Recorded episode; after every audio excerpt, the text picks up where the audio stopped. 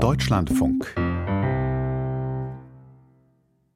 13 Uhr die Nachrichten. Die in Berlin nach einer Durchsuchung festgenommenen Personen sind nach Polizeiangaben nicht die beiden gesuchten RAF-Terroristen Staub und Garweg.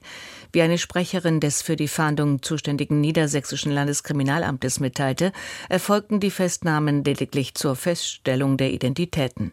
Um konkrete Tatvorwürfe sei es nicht gegangen. Ob die Festgenommenen in Beziehung zur RAF standen, sei Gegenstand der Ermittlungen, hieß es. Am Vormittag hatte die Berliner Polizei bei einem Großeinsatz Räume in einem Gewerbegebiet im Stadtteil Friedrichshain durchsucht. Staub und Garwig gehörten wie die am Montag festgenommene Linksextremistin Klette der dritten Generation der Terrororganisation Rote Armee Fraktion an. In ihrer aktiven Zeit wurden der damalige Deutsche Bankchef Herrhausen und Treuhandchef Rohwetter ermordet. Nach dem von Russland abgehörten Gespräch von Bundeswehroffizieren über den Marschflugkörper Taurus werden Konsequenzen gefordert. Die Wehrbeauftragte des Bundestags Högel sprach von dringendem Handlungsbedarf.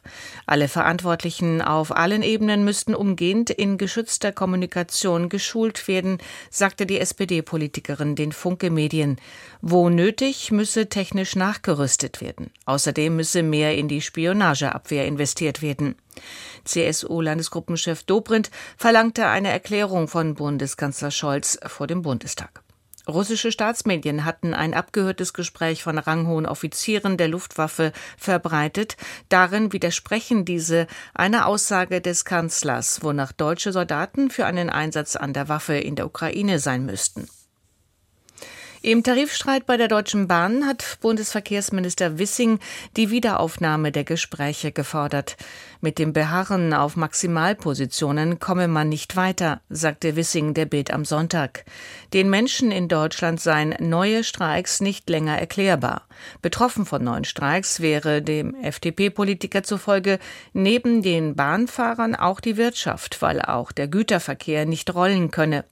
Wissing warnte deshalb vor Versorgungsengpässen und Störungen von Lieferketten.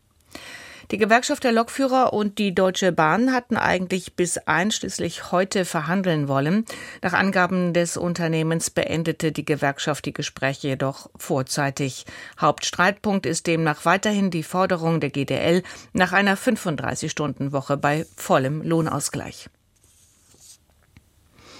Der Vorsitzende der Geschäftsführung von Bosch Hartung rechnet damit, dass es mindestens 30 bis 35 Jahre dauern wird, weltweit alle Verbrennerautos durch batterieelektrische zu ersetzen. Selbst wenn man die globale Produktion von 90 Millionen Fahrzeugen jährlich sofort umstellen würde, brauchte man dafür 16 Jahre, sagte Hartung dem Nachrichtenportal The Pioneer. Er betonte, man müsse weiter Verbrennertechnologie in Deutschland bereitstellen. Die Kunden außerhalb Europas könne man nicht zwingen, auf sie zu verzichten. Grundsätzlich sei die E-Mobilität ein Wachstumsmarkt, meinte der Bosch-Chef. Die Zunahme werde allerdings langsamer verlaufen als bisher angenommen. Die Frage, ob das Verbrenneraus in der EU zu früh ausgerufen worden sei, verneinte der Manager. Wichtig sei erst einmal gewesen, sich überhaupt ein Ziel zu setzen.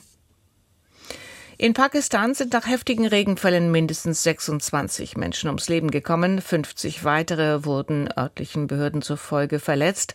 Betroffen waren vor allem der Nordwesten des Landes nahe der afghanischen Grenze sowie die südwestliche Provinz Baluchistan. Dort waren Mitte der Woche 10.000 Bewohner einer Hafenstadt in Sicherheit gebracht worden. Pakistan erlebt seit einiger Zeit eine Zunahme extremer Wetterereignisse. 2022 gab es während der Monsunzeit Rekordfluten, die zeitweise ein Drittel des südasiatischen Landes unter Wasser setzten.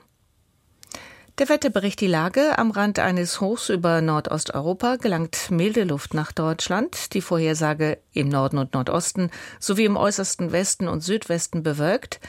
Dazwischen meist heiter, Höchstwerte bei 12 bis 18, im Süden bis 20 Grad. Morgen im Norden und Westen sowie gebietsweise im Osten stark bewölkt und bis in die Mittagsstunden teils neblig trüb, vereinzelt etwas Sprühregen, im Süden nach Nebelauflösung sonnig, Temperaturen bei 8 bis 15 Grad.